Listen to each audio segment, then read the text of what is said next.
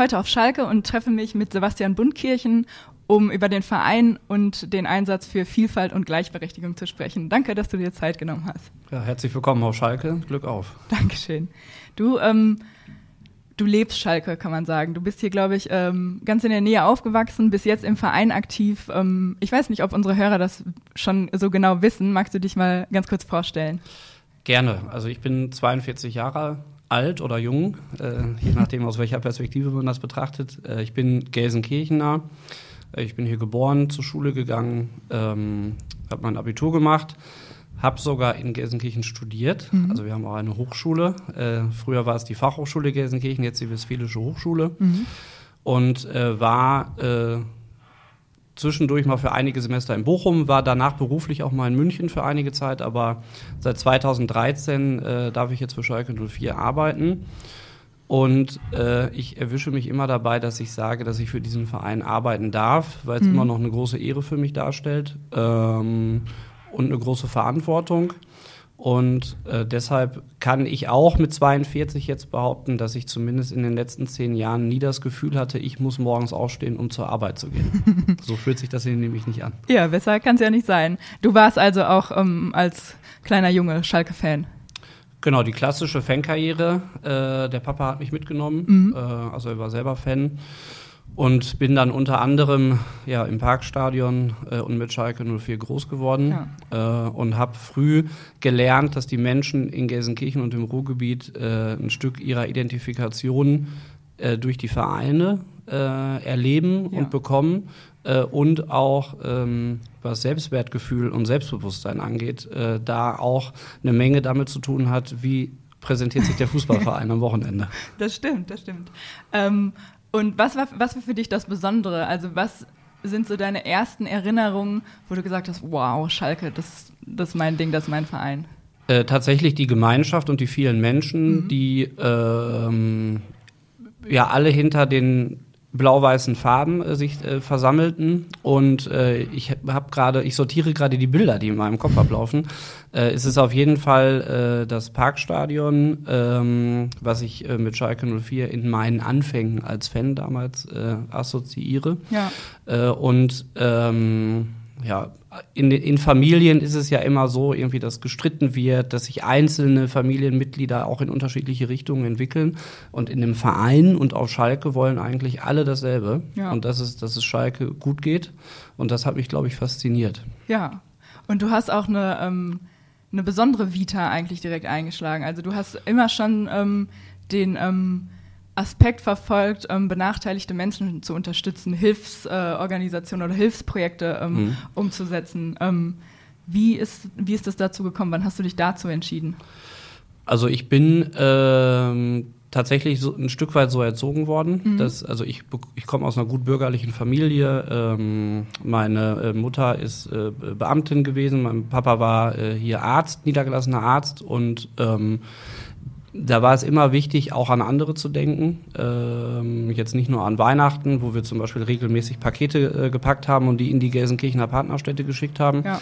äh, sondern sich eben auch äh, ein bisschen oder kritisch mit der Gesellschaft und gewissen Entwicklungen auseinanderzusetzen. Das war etwas, was bei uns zu Hause so eingefordert worden ist. Mhm. Und ähm, deshalb ist das bei mir schon in frühester Jugend sehr ausgeprägt gewesen mhm. Äh, und wahrscheinlich auch Grund dafür, dass ich dann äh, beruflich diesen Weg auch eingeschlagen bin. Ja, da, also äh, soziales Engagement läuft ja oftmals so ein bisschen unter dem äh, kommunikativen Radar, würde ich mal sagen, mhm. was ja auch gut ist, weil sonst verliert es an äh, Glaubwürdigkeit und wirkt irgendwie wie eine Werbeaktion. Willst du mal ganz kurz vorstellen, was, ähm, was Schalke gerade so macht? Du hattest schon von der Kumpelkiste gerade erzählt, die eine Riesenaktion äh, war, aber was, was läuft gerade? Also wir haben, äh, was die soziale Verantwortung angeht, ähm, orientieren wir uns an den Bedarfen dieser Stadt und den Menschen, die hier leben. Mhm. Äh, und das ist, äh, jetzt sind ja auch wieder die neuesten Statistiken veröffentlicht worden von einem Nachrichtenmagazin. Äh, also wir belegen in Gelsenkirchen ja wirklich jede negative Statistik äh, auf den vorderen Plätzen. Mhm. Äh, und wir sprechen hier schon von Armut, das muss man schon sagen, in unterschiedlichster Form und Ausprägung. Ähm, und deshalb ist es jetzt gerade wichtig, vor Weihnachten äh, den Menschen zu zeigen, dass der Fußballverein für sie da ist mhm. in der Stadt. Mm, deshalb haben wir unterschiedliche Aktionen jetzt gemacht, dass wir mit den Lizenzspielern, aber auch mit MitarbeiterInnen im Stadtgebiet unterwegs waren und einfach Projekte wie die Tafel unterstützt haben. Mhm. Also wir haben mit Essen ausgegeben, wir haben Kinderheime besucht, wir haben Kinder- und Jugendorganisationen besucht, haben Weihnachtsgeschenke für die Kids äh, mitgebracht und mhm. auch Geldspenden. Ähm, und das versuchen wir äh, unterjährig immer zu tun. Ähm, und dann sind die wesentlichen Säulen, glaube ich, unseres Engagements zum einen, dass wir sagen, Schalke muss für alle erlebbar sein. Mhm. Und die äh, andere Säule ist, dass wir versuchen, äh, äh, gesellschaftliche Verantwortung dadurch wahrzunehmen, dass wir einerseits laut sind, also indem wir unsere Reichweite, beispielsweise die, den Twitter-Kanal äh, dazu nutzen, äh, um zu sagen, äh, dass oder um diskriminierendes Verhalten öffentlich zu verurteilen. Mhm äh, gleichzeitig aber hier auch versuchen, mit Kindern und Jugendlichen im Rahmen von politischer Bildung dafür zu, Sorge zu tragen, dass wir äh, das Mindset hier im Ruhrgebiet bei den Menschen ein Stück weit verändern, mhm. äh, weil wir auch feststellen, dass nicht alle politischen Entwicklungen gut sind ähm, und dass wir leider auch hier in Gelsenkirchen, was die Stimmen ähm, oder was ja, das, die Wahlergebnisse einer bestimmten Partei angeht, die wir nicht als demokratisch ansehen, ja. äh, äh leider auch exorbitant hoch sind. Mhm. Mm, und das ist auch zum Beispiel eine Entwicklung, äh, der wir uns ganz aktiv entgegenstellen wollen. Ja, du sagtest, dass äh, das Mindset verändern. Wie genau, also wie macht ihr das? Wie, wie geht ihr das an? Ja, indem wir ähm, auf Fehlverhalten hinweisen, bei uns im Stadion, aber auch im Stadtgebiet, äh, mhm. äh, und dass wir uns aber bei ähm, ähm, öffentlichen Veranstaltungen äh, aktiv mit einbringen. Beispielsweise äh, im November im Rahmen der äh, hier auch in Gelsenkirchen stattfindenden Gedenktage äh, zur Reichspogromnacht und so weiter. Ähm, da sind wir sehr eng mit der jüdischen Gemeinde. Ähm, da hat im vergangenen Jahr unsere Vorständin Christina Rühlhammers auch mit der Oberbürgermeisterin äh, eine Gedenkrede äh, gehalten, in der wir dann auch die Öffentlichkeit und die Menschen dazu auffordern, ähm, ja, sich aufzulehnen mhm. äh, und aber auch damit auseinanderzusetzen, was ist damals überhaupt passiert und äh, warum darf sich das eben nicht wiederholen. Ähm, und dann äh, sind wir aktuell, und das ist ein Thema, mit dem wir uns im Ruhrgebiet äh, eigentlich dauerhaft beschäftigen, äh, Menschen mit einer sehr jungen Zuwanderungsgeschichte mhm. aus allen Teilen der Welt inzwischen. Mhm.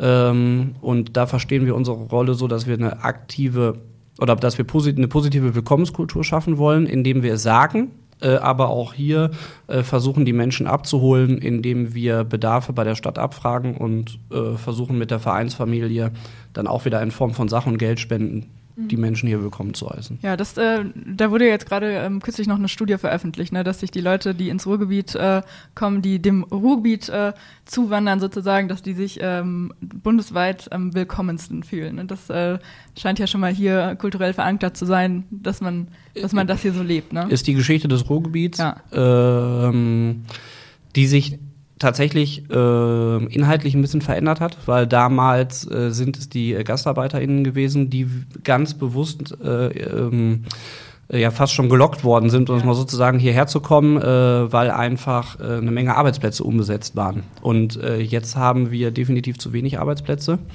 Äh, und wir haben äh, vor allen Dingen auch viele, die schon lange hier sind, die sich äh, aufgrund ihrer persönlichen Situation äh, selber am Rande der Gesellschaft befinden, mhm. weil sie äh, in Armut leben. Ja. Äh, und das zu moderieren ist eine riesengroße Herausforderung. Ja.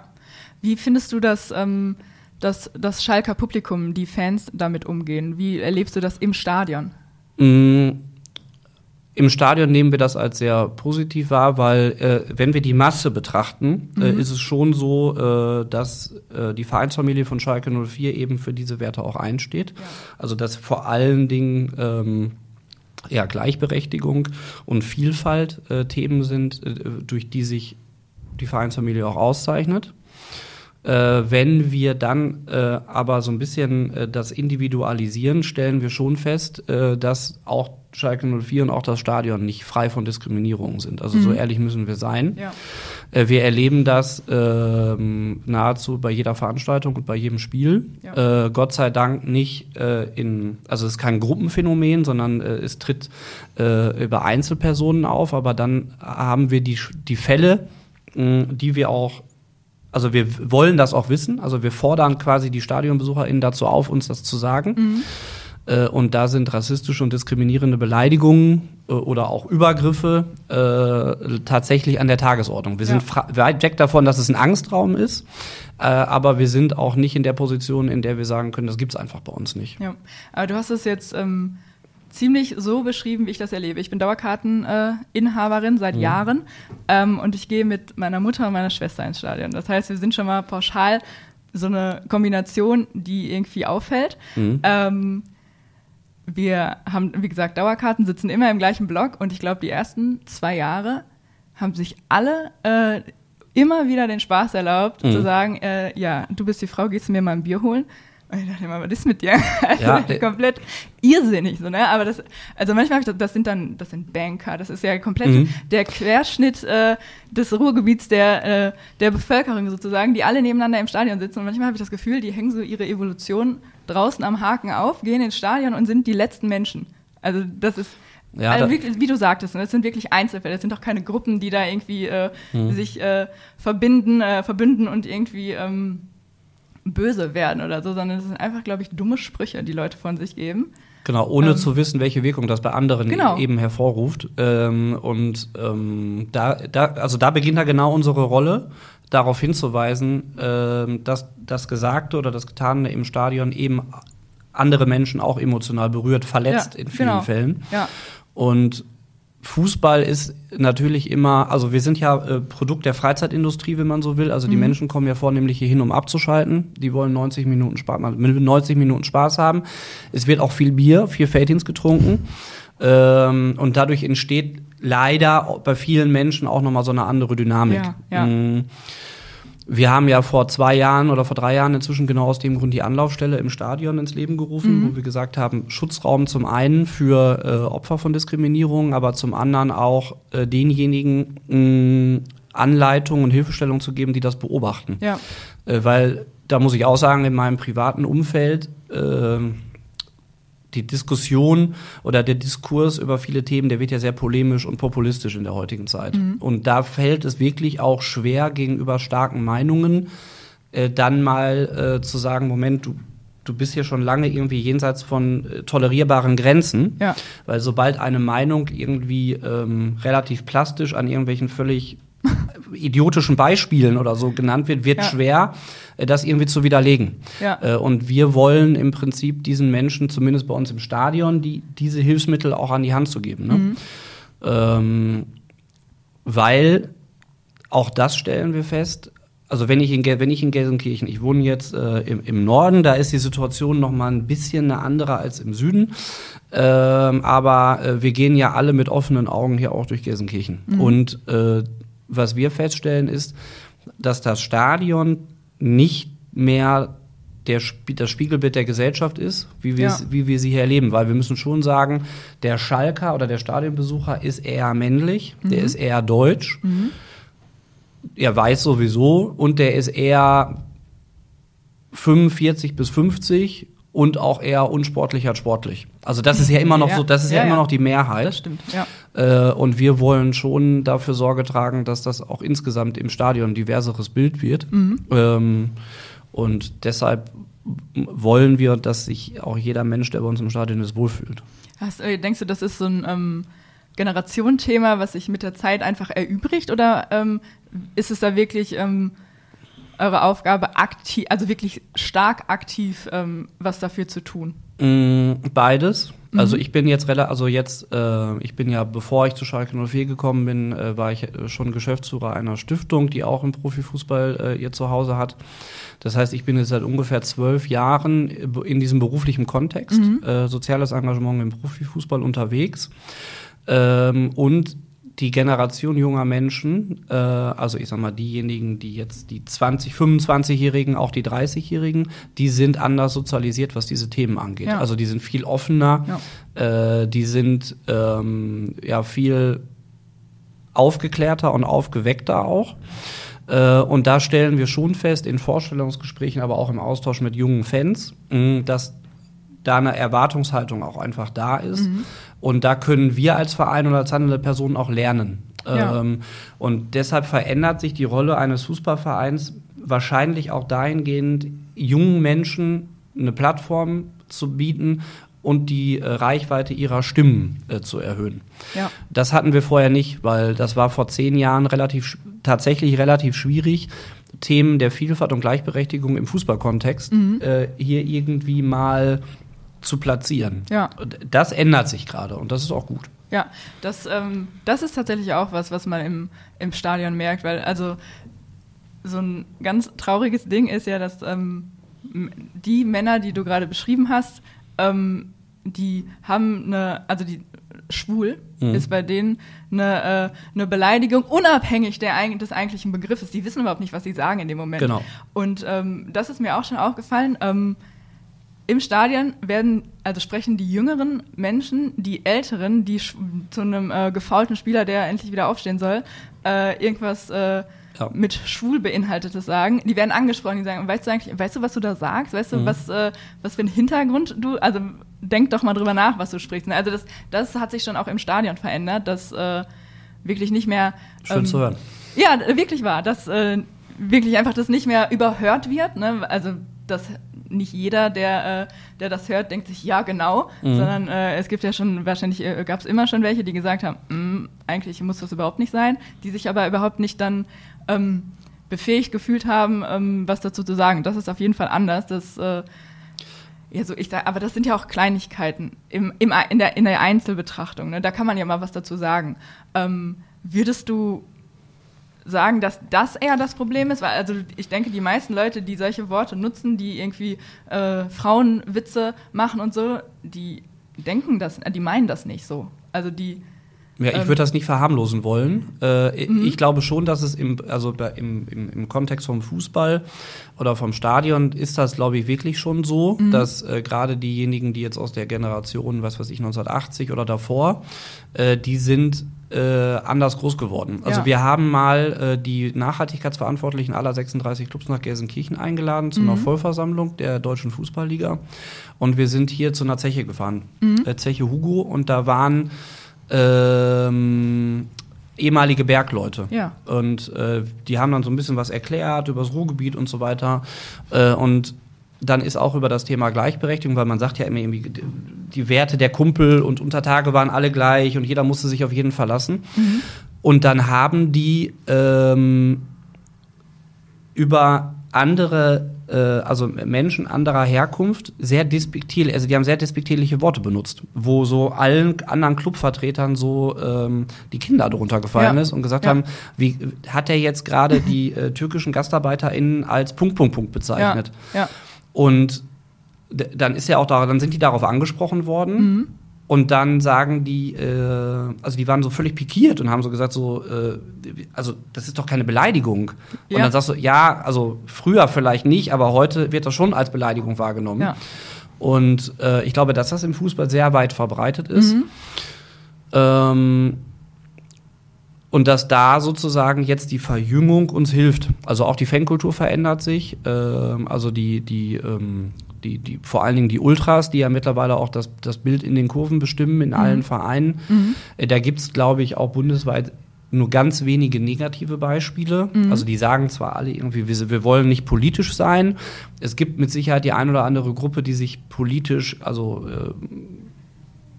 äh, eher auch in, in, in, in, die, in die rechte Richtung entwickelt, also was natürlich irgendwie völlig hirnverbrannt ist. Ja. Aber selbst diejenigen, also selbst die Gruppen bei uns hier am Standort, die sagen, äh, wir sind unpolitisch im Stadion, die stehen aber genau trotzdem ja für diese Werte ein. Ja, klar. ja. Ähm, und äh, da, haben, da hat sich der Fußball auch über die Jahre viel selbst reguliert. Also Mhm. das hat uns hier auch viel geholfen.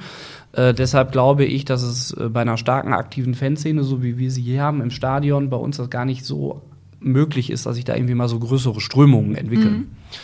Ähm, und wenn es mal zu lauten oder auch zu rassistischen Rufen oder Äußerungen kommt, dann äh, regelt das die Kurve glücklicherweise auch selbst. Ja, ja, also ich, ähm, es ist auch so, wie du sagst, ne, es sind jetzt, ähm, ich habe, also man fühlt sich nicht, äh, nicht unwohl im Stadion. Ich habe noch, noch nie irgendwo, ähm, und bevor ich die Dauerkarte hatte, war ich eben überall mal, wo es eben dann äh, Karten für mich gab.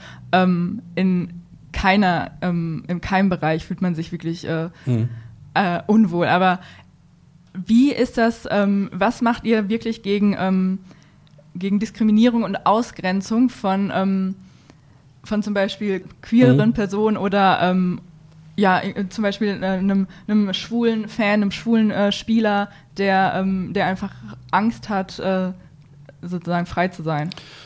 Also Sensibilisierung äh, derjenigen, die sich mit oder ja derjenigen Menschen, die sich mit diesem Thema nicht beschäftigen. Mhm. Äh, das ist auf jeden Fall ein Schwerpunkt unserer Arbeit. Dann hören wir viel zu, also wir, wir lernen, wir sind also ich bin äh, auch, was diese ganzen Themen angeht, ich bin kein Experte. Mhm. Ähm, ich habe äh, unsere Aufgabe ist es, ein Schalke für alle zu schaffen. Mhm. Mm, und wir können ein Schalke für alle nur schaffen, wenn wir auch oder erschaffen, äh, wenn wir die Bedarfe und Bedürfnisse der Menschen kennen. Und mhm. deshalb sind wir im regelmäßigen Austausch mit Fangruppen. Es gibt die Arbeitsgemeinschaft Schalke für alle. Mhm. Äh, es gibt auch andere Arbeitsgruppen. Es äh, gibt auch beispielsweise die Arbeitsgruppe der Menschen mit Behinderung, wo wir halt von Menschen, die sich aus unterschiedlichsten Gründen nicht wohlfühlen oder die ähm, Experten sind auf unterschiedlichen Gebieten. Ja. Von denen lassen wir uns die jeweilige Erwartungshaltung näher bringen und lassen, versuchen das dann in unsere Arbeit mit einfließen zu mhm. lassen.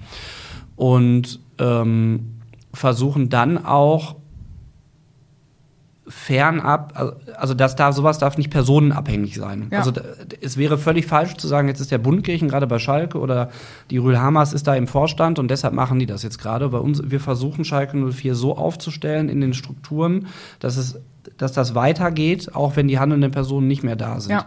Das ist so, ein, so eine Grundannahme, die wir haben. Also Schalke ist 120 Jahre alt zum heutigen Tag oder fast 120 Jahre alt.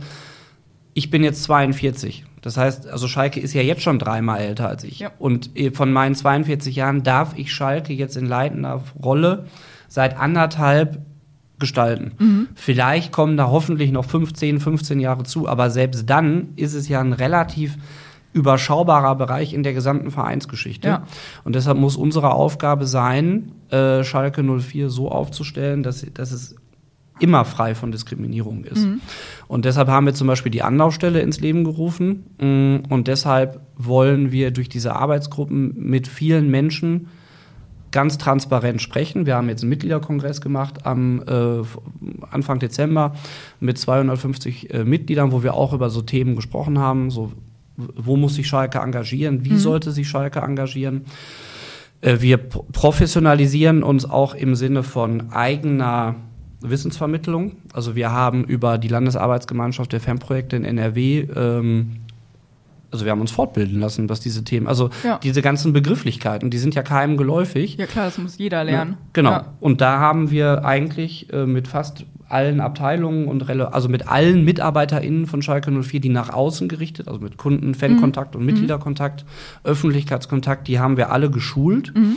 Ähm, wir sind dabei, auch das das Sprachbild von Schalke 04 zu verändern.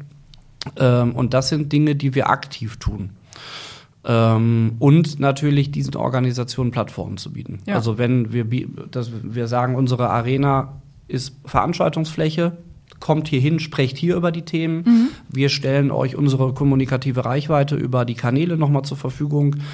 Ähm, und dass wir natürlich ein Leitbild haben und eine Vereinssatzung, in der das mittlerweile alles niedergeschrieben ist. Ja, klar. Mhm. Ähm, wodurch wir aus einer freiwilligen mh, mm, Sache auch eine Verpflichtung gemacht haben.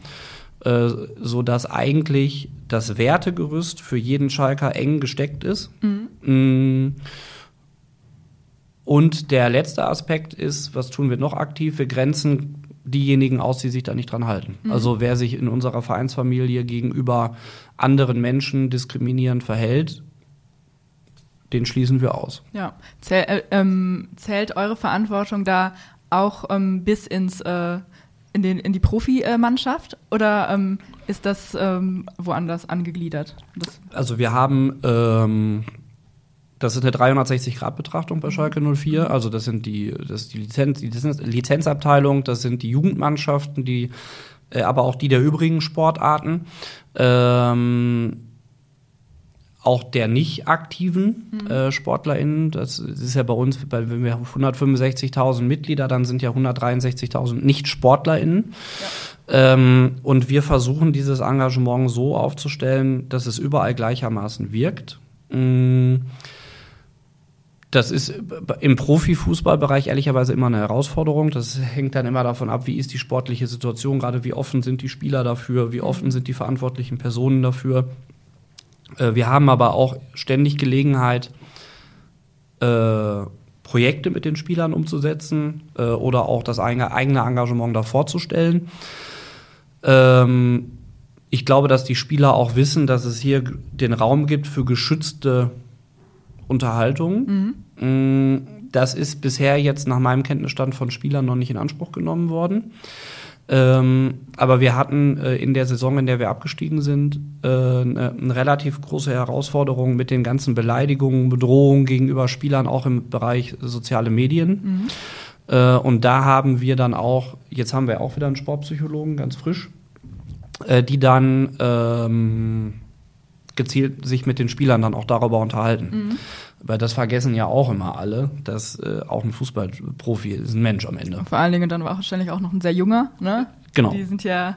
Und, und ich kann das aus eigener Erfahrung mittlerweile sagen, das ist, wenn du ein Stück weit in der Öffentlichkeit stehst, äh, es gibt immer Leute, die finden das nicht gut, wie ja. du bist, was du bist, was du sagst, wie du es sagst. Und musste auch schon die Erfahrung machen, dass man, dass ich, dass man von anonymen Menschen mhm. irgendwie angegriffen und beleidigt wird. Und das, äh, das ist einfach nicht schön. Ne? Ja, und äh, als Fußballprofi kann man sagen, ja, die verdienen viel Geld. Aber das ist ja, das ist ja mitnichten eine Rechtfertigung dafür, dass die sich ständig überall durchbeleidigen lassen müssen. Ja, klar, vor allen Dingen so äh, irgendwie haltlos, anonym und ja, einfach nur total. genau beleidigend. Ne? Keine Kritik oder so, die man mal genau. äh, vielleicht äußern kann, äh, auch aus, einer Un aus einem Unmut heraus, aber das ist ja alles was, was völlig anderes. Ähm, ich würde noch einmal ganz mhm. gerne eine Frage zur WM stellen. Wir hatten mhm. jetzt äh, ähm, ja, mit Mario Yoshida gibt es jetzt nur einen, äh, einen Spieler, der zur WM gefahren ist. Und ihr habt euch auch als Verein ähm, klar distanziert. Ihr habt ein Statement abgegeben, äh, eben, dass ihr euch distanziert. Ähm, wäre das anders gewesen, wenn ähm, die sportliche Situation anders wäre und beispielsweise ähm, 10, 15 äh, Spieler aus dem Kader ähm, WM-Teilnehmer wären? Äh, wenn ich die Frage jetzt mit Ja beantworten würde, dann äh, würde ich alles in Frage stellen, äh, was ich vorher gesagt habe. Deshalb äh, kann ich nur sagen, dass ich es mir nicht vorstellen kann, mhm. Äh, dass wir uns dann anders äh, kommunikativ geäußert hätten. Mhm. Ich glaube sogar, also wir profitieren bei diesen gesellschaftlichen Themen aktuell ja von der Größe von Schalke 04. Mhm. Und ich glaube, dass wir, äh, wenn der sportliche Erfolg jetzt aktuell da wäre, in der Form, wie wir ihn aus den 2000er Jahren ja kennen, äh, dann hätte das noch eine, also dann hätte das eine verstärkende Wirkung auf das, was wir sagen. Ja. Ähm, und ich glaube, dass wir uns da dann nicht anders positioniert hätten. Mhm. Mm, es ist halt ein richtig schwieriges Thema, muss man sagen. Äh, und deshalb haben wir ja auch gesagt, äh, also wir können uns nicht an, wollen uns nicht anmaßen, äh, jetzt irgendwie Katar als Staat oder die politische Lage, also das, das können wir, wollen wir als Fußballverein nicht machen. Ja. Das kann auch nicht unsere Aufgabe sein. Was können wir kritisieren? Wir können den Fußball kritisieren. Mhm. Und da haben wir deshalb auch deutlich gesagt, du hättest niemals die WM so vergeben dürfen, in einem völlig intransparenten Verfahren, ja. Äh, wo dann am Ende sowas bei rauskommt. Mm, und ich glaube, dass das im Kern richtig ist, dass wir das getan haben. Mhm. und als erstes muss der Fußball anfangen, sich zu verändern, bevor der Fußball mit dem Finger auf äh, Dritte zeigt. Ja. Äh, ähm, weil das ist immer dann die einfachste Möglichkeit. Ne? Ja, auf jeden Fall. Hast du ähm, im, jetzt, wo die äh, WM abgeschlossen ist, hast du irgendwas äh, Positives daraus mitgenommen? Also nicht jetzt äh, spielerisch, mhm. sondern einfach aus dem, was äh, drumherum passiert ist. Schwierig. Mhm. Ähm, vor allen Dingen habe ich für mich mitgenommen, äh, auch wenn ich in meinem privaten Umfeld, dass äh, schnell gestritten wird. Mhm. Also ich hatte zu Anfang der Fußballweltmeisterschaft das Gefühl, dass da Freundschaften auf der Strecke bleiben. in den Diskussionen schaut man jetzt oder schaut man nicht. Ja. Ähm, deshalb bin ich froh, dass sich das über die letzten Wochen alles so ein bisschen gelegt hat. Mhm. Mhm. Eine Erkenntnis, ähm, die ich persönlich hatte, und die hat mich tatsächlich auch ein Stück weit überrascht, ist, äh, dass ich ähm, positiv mitgenommen habe, wie respektvoll sich die Mannschaften und die Verbände dann vor Ort doch schlussendlich verhalten haben. Ja. Weil äh, in dem Moment, in dem ich dann sage, ich fahre da jetzt hin als Repräsentant, äh, dann, dann habe ich äh, eine große und verantwortungsvolle Rolle. Mhm. Ähm, und ich finde, das haben fast alle gut gemacht. Mhm. Ähm, ansonsten wird das eine WM sein, die, die wird, glaube ich, bis auf das Finale jetzt sportlich gesehen, die wird die keinem großartig in Erinnerung bleiben. Nö, die ist fast schon vergessen. Ja, also das muss man ehrlich sagen. Ja, ja, finde ich auch. Also ähm, das, was ich mitgenommen habe, ist, dass, ähm, ja, dass man auch als Einzelperson einfach ähm, was, was bewirken kann, indem man äh, darüber spricht. Also wie wir jetzt heute im Podcast hier sind, ähm, ähm, ich habe keine, keine zum Beispiel ähm, ähm, Funktion in, in einem Sportverein. Das heißt, wenn ich irgendwas sage, dann geht's äh, geht's immer nur um mich. Aber äh, trotzdem habe ich das gemerkt in, äh, in meinem Freundeskreis, im, im Arbeitsumfeld mit Kollegen. Ähm, wir haben einfach auch die ganze Zeit diskutiert, Mhm. hunderttausend verschiedene Meinungen gehabt, was aber dann auch irgendwie ähm, verhindert, dass man irgendwie so engstirnig geradeaus äh, marschiert und überhaupt nicht mehr merkt, ob man äh, vielleicht ein bisschen festgefahren ist, ob man äh, vielleicht ein bisschen überdramatisiert und so. vor allem. Und deswegen ist eigentlich so das äh, Gute, was ich mitgenommen habe, dass man auch ähm, wirklich Meinungen äh, entwickeln kann, indem man einfach mit jedem äh, diskutiert und darüber spricht, der, der auch eine Meinung äh, geben Also, möchte. Dieser Diskurs ist definitiv wichtig. Ja. Äh, das ist vielleicht sogar, so wie du das jetzt gesagt hast, das Positive dieser Fußballweltmeisterschaft, dass der Fußball äh, da die zumindest mal äh, die Kraft gezeigt hat, eben dann doch gesellschaftlichen Diskurs auch anzustoßen. Genau. Ähm, schlussendlich äh, muss ich die Aussage aber von gerade nochmal unterstreichen und wiederholen, dass wir als handelnde Personen aus dem Fußball heraus, also unsere Aufgabe muss sein, äh, den Fußball von innen zu verändern. Ja. Äh, und die Aufgabe wird äh, groß. Und ich weiß auch nicht, ob die Bereitschaft bei allen da ist, den Fußball aus, von, aus sich heraus verändern zu wollen. Äh, aber solange wir im Verbund dieser Fußballgemeinschaft keine glaubwürdigen Schritte gehen, äh, finde ich es völlig verwerflich, ähm, ja, äh, Fehler außerhalb des eigenen Systems zu suchen. Ja. Ja, danke. Ich fand das, äh, das, was du erzählt hast, sehr glaubwürdig. Ich bin gespannt, was, äh, was passiert und beobachte das natürlich als, äh, als Interessent und als äh, Fan. Ja, vielen Dank. Dankeschön. Danke. Das war Rohfußball. Der Podcast über das Ruhrgebiet und die schönste Nebensache der Welt. Rohfußball ist ein Förderprojekt des Ministeriums für Wirtschaft des Landes NRW.